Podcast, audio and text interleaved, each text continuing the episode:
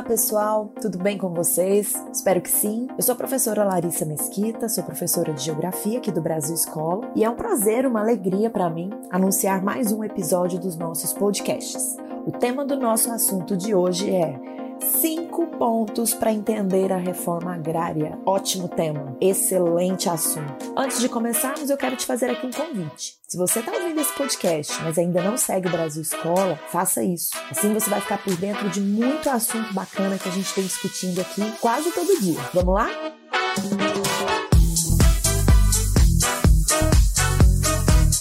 Então, meus amores, vamos começar aqui nosso tema sobre reforma agrária. Eu separei aqui para vocês cinco tópicos né, que são fundamentais para entendermos esse tema que é sempre muito atual, que sempre gera discussões e vou dizer muitas vezes por falta de informação, viu? Eu quero começar aqui falando com vocês sobre o que é, afinal de contas, a reforma agrária, tá bom? Gente, reforma agrária é a reorganização da estrutura fundiária de um país, com o objetivo de redistribuir as propriedades rurais, ou seja, efetuar a distribuição justa das terras, para que exista a função social dessas terras. Função social da terra. O que, que é isso? É atender ao bem-estar da coletividade. Como é que isso ocorre, gente? Bom, sendo bem distribuída, gerando trabalho e renda às famílias que se dedicam ao campo, produzindo alimentos em larga escala para que a oferta de alimentos seja, seja assim suficiente, né, para todas as pessoas e também para que o preço desses alimentos sejam justos. Então a Terra é um desses elementos naturais do planeta que apresenta uma função social. A Terra tem que ser produtiva nós precisamos disso enquanto sociedade, né? Então a questão da distribuição das terras está diretamente ligada à justiça social, certo? A reforma agrária é uma política que deve ser desenvolvida pelo setor público, né, a partir da instituição de leis e deve produzir uma mudança estrutural, não só no campo, mas na sociedade como um todo. Portanto, nosso primeiro ponto é esse. Reforma agrária é uma política pública de redistribuição de terras a fim de que as terras alcancem a sua função social. Lembra que eu citei que a reforma agrária é a reorganização da estrutura fundiária?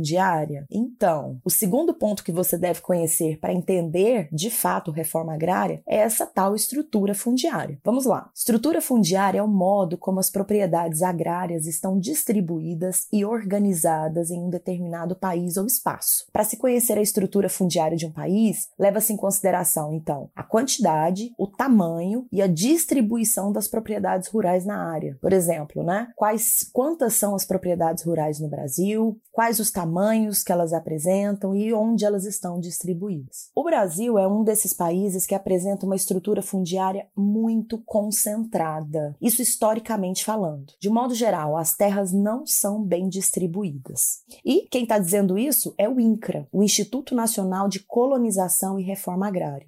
Olha só, desde o período colonial, o Brasil mantém essa estrutura fundiária super concentrada, né? É, se a gente parar para pensar historicamente, nós podemos voltar lá no período das capitanias hereditárias, né? aquelas grandes porções de terras distribuídas durante o período do Brasil colônia. As terras coloniais elas foram divididas em 15 grandes lotes naquela época entre 12 donatários. Imagine, pessoal, uma parte muito significativa do território brasileiro nas mãos de 12 indivíduos, né? E também a distribuição em sesmarias, né, que já beneficiava ali quem tinha posse Portanto, a estrutura fundiária que o Brasil apresenta hoje, ela é um reflexo é, até da nossa colonização. Bom, e essa estrutura fundiária altamente concentrada, ou seja, muitas terras nas mãos de poucos e pouca terra nas mãos de muitos, né, permite que uma enorme parcela dessas terras permaneça sem produção, ou produzindo muito pouco, né, de forma inadequada, quer dizer, não cumprindo a sua função social, portanto. Bom, e quando é que o assunto reforma agrária começou a ser discutido? Esse seria o nosso terceiro ponto, portanto.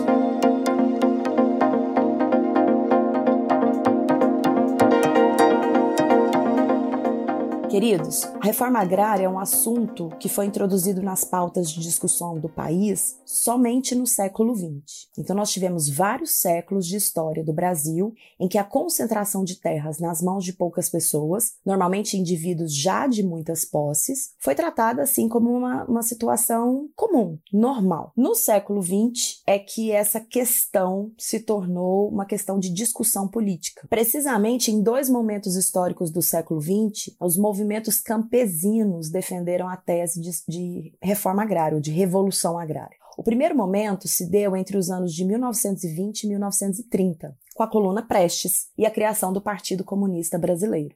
Outro momento se deu na década de 1960, com a criação das ligas camponesas. Inclusive, essas ligas camponesas tinham o lema reforma agrária na lei ou na marra, né? No episódio, então, ali da guerrilha do Araguaia. No dia 13 de março de 1964, no comício da Central do Brasil, o então presidente João Goulart assinou o decreto número 53.700 que determinava a desapropriação de terras nas margens das rodovias e estradas de ferro. Mas, como ele foi deposto, né, é, para a instituição ali da ditadura militar, o decreto foi rapidamente anulado e essas desapropriações naturalmente não ocorreram. E aí, apesar de não ter sido realizada, né, essas primeiras reformas no sentido de desapropriação de terras no Brasil, em 1964 ainda foi criado o Estatuto da Terra, que entre outros temas discute a reforma agrária. Então, o Estatuto da Terra, logo no seu primeiro artigo, traz uma definição para o termo no Brasil. Desse modo, reforma agrária seria, ó, eu vou ler o trecho aqui para vocês, direto do Estatuto da Terra. O conjunto de medidas que visem a promover melhor distribuição da terra, mediante modificações no regime de sua posse e uso, a fim de atender aos princípios de justiça social e ao aumento da produtividade. E aí, pessoal, além disso, né, fica estabelecido que alguém, para as pessoas poderem poderem manter a sua propriedade de terra, elas deveriam desempenhar, portanto, a sua função social. De acordo com o segundo artigo do Estatuto, uma propriedade desempenharia sua função social quando: número 1, um, favorece o bem-estar dos proprietários e trabalhadores que nela labutam, assim como de suas famílias. Número 2, mantém níveis satisfatórios de produtividade. Número 3, assegura a conservação dos recursos naturais. E número 4, observam as disposições legais que regulam as justas relações de trabalho entre os que possuem e os que labutam.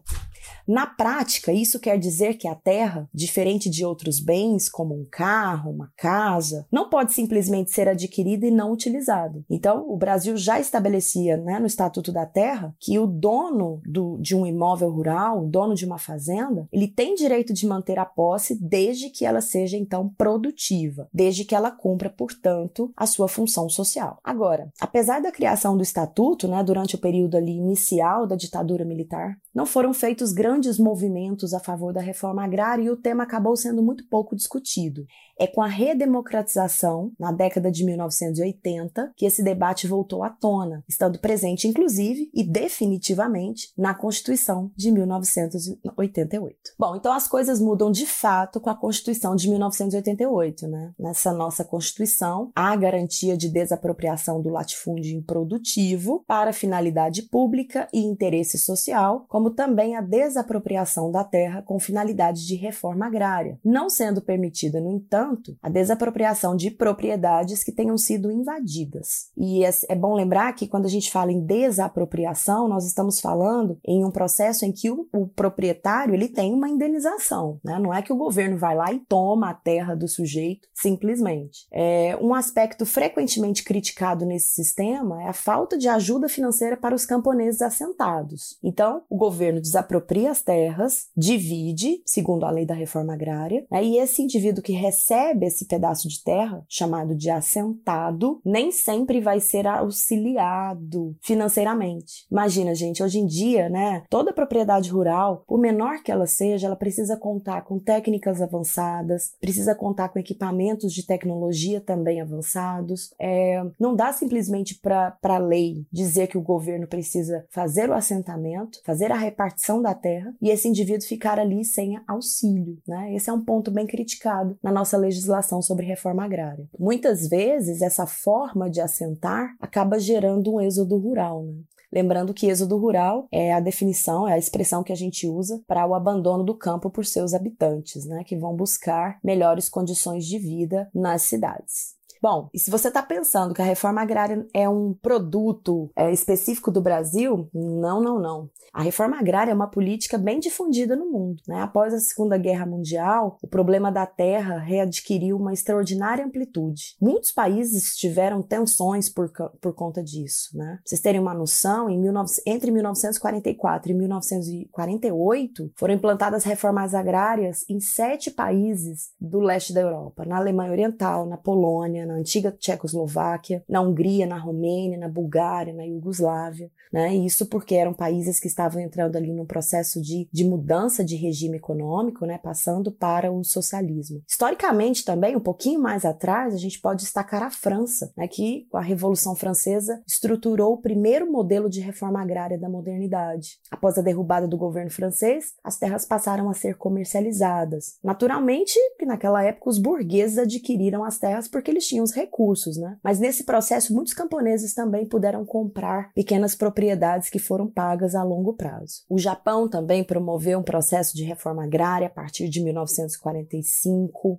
É, em outro lugar onde esse processo teve destaque, na Itália, né, houve a, expropriação de terras vazias, devolutas, né, e essas terras elas foram vendidas com preços mais baratos, mais baixos para pequenos camponeses. A Turquia já fez reforma agrária em 1945 também, e aqui na América Latina, países como México, a Colômbia, a Bolívia, Cuba, né, também promoveram reforma agrária, embora em parâmetros diferentes. Nos Estados Unidos, a reforma agrária aconteceu aconteceu ainda no século XIX, só para se ter uma noção. Então, reforma agrária é, na verdade, uma política desenvolvida e necessária no mundo todo.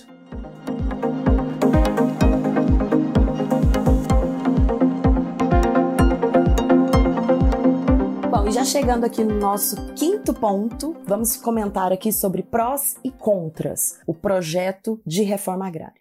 Quais seriam aqui alguns argumentos favoráveis à reforma agrária? Bom, primeiro, né, que a distribuição de terras sem função social, ou seja, terras que não estão produzindo nem alimentos e nem riquezas, é um direito constitucional, né, e uma das principais formas de se diminuir a forte concentração de terras, especificamente no Brasil. Não fazer a reforma agrária é privilegiar os interesses de alguns capitalistas em detrimento do interesse de milhões de trabalhadores rurais. Outro ponto é que a reforma agrária tem um papel mais social social do que econômico, né? É, fazendo a reforma agrária, nós vamos ter mais geração de empregos, contenção dos fluxos migratórios, porque o êxodo rural tende a diminuir, e isso seria favorável, inclusive, para as cidades, né? Que não vão ficar, portanto, inchadas. Um outro tópico é a questão do próprio processo de desenvolvimento econômico de um país, imagine. Quanto mais terras produzindo, né, claro, respeitando aí as questões ambientais, é, estabelecendo técnicas que não sejam nocivas ao meio ambiente, maior tende a ser o desenvolvimento econômico de um país. Sem contar que se essas terras produzem mais, então nós vamos ter mais alimentos à disposição. E um outro ponto né, que a gente tem que destacar é que os beneficiados diretamente com um programa bem feito de reforma agrária são os trabalhadores rurais. E, em geral, são pessoas que têm como único ofício a habilidade de trabalhar na terra. Se eles não têm a possibilidade de trabalhar na terra, né, eles acabam vindo para as cidades e nas cidades, em geral, eles não vão se encaixar no mercado formal de trabalho, aumentando então o grupo das pessoas mais pobres do país. Bom, mas como qualquer projeto, projeto, né, que envolve aí uma mudança estrutural na sociedade, existem também os pontos daqueles que são contrários. O que, que seria aqui contrário? Que, que, quais seriam os contras do processo do projeto de reforma agrária? Bom, as pessoas defendem que o direito à propriedade é inviolável, né? Esse é o discurso mais comum. Então, entende-se que se o indivíduo é dono de uma terra, ele não pode perder essa terra simplesmente porque ele não cumpre aquilo que a sociedade acha que ele deve cumprir. Né? Esse é o, o elemento mais levantado quando se é contra o processo de reforma agrária. Outros indivíduos se baseiam no, no, discurso de que o tempo histórico da reforma agrária passou e que o mundo não é mais rural, né, e que na verdade os problemas devem ser resolvidos nas cidades, não mais no campo. Uh, outro ponto que muitas vezes é levantado é a questão do custo, né? O Estado precisa comprar essas terras, afinal de contas elas são desapropriadas e não tomadas. Muitas vezes os grupos políticos, né, principalmente que são contrários à reforma agrária, eles batem nessa tecla. É um programa, segundo eles, caro, certo? Bom, e um outro segmento, né, do, dos que são contrários à reforma agrária, batem aí na tecla de que a influência da terra é pequena em relação ao valor do produto, né, que eles entendem que hoje que vale na produção agrícola é a modernização. Então, de repente, país ter muitas terras pequenas, porque esse é um parâmetro da reforma agrária, né, depois que a terra é dividida, ela é dividida em pequenas partes. Então, isso, segundo os contrários, não traria ali tanto benefício, porque pequenas propriedades não produzem muito. Agora, só um detalhe, viu, queridos? 70% da produção de alimentos que abastece a mesa dos brasileiros vem de pequenas propriedades. É bom que a gente deixe isso, isso bem marcado. Né? Quem diz isso é o próprio IBGE. Então, as propriedades pequenas no Brasil têm a função clássica de sustentar o mercado interno brasileiro. Não são as grandes quem fazem isso. E segundo o próprio INCRA, né, existem hoje cerca de 228 milhões de hectares abandonados no Brasil ou produzindo bem abaixo da sua capacidade. E cerca de 40% dos latifúndios, ou seja, das grandes propriedades rurais no Brasil são improdutivos. Esses são dados do INCRA no ano de 2010. E você? Você acha que o processo ou projeto de reforma agrária deve ser de fato efetuado? Ou você é contra? Então, meus queridos, espero que vocês tenham gostado do nosso assunto. E antes de me despedir, eu vou te fazer um outro convite. Se você não conhece o nosso canal no YouTube, corre lá. Você não tem ideia da quantidade de videoaulas disponíveis do Brasil Escola para você. Inclusive, esse tema reforma agrária já tem lá uma videoaula tratando sobre ele. Beijos e até o próximo podcast.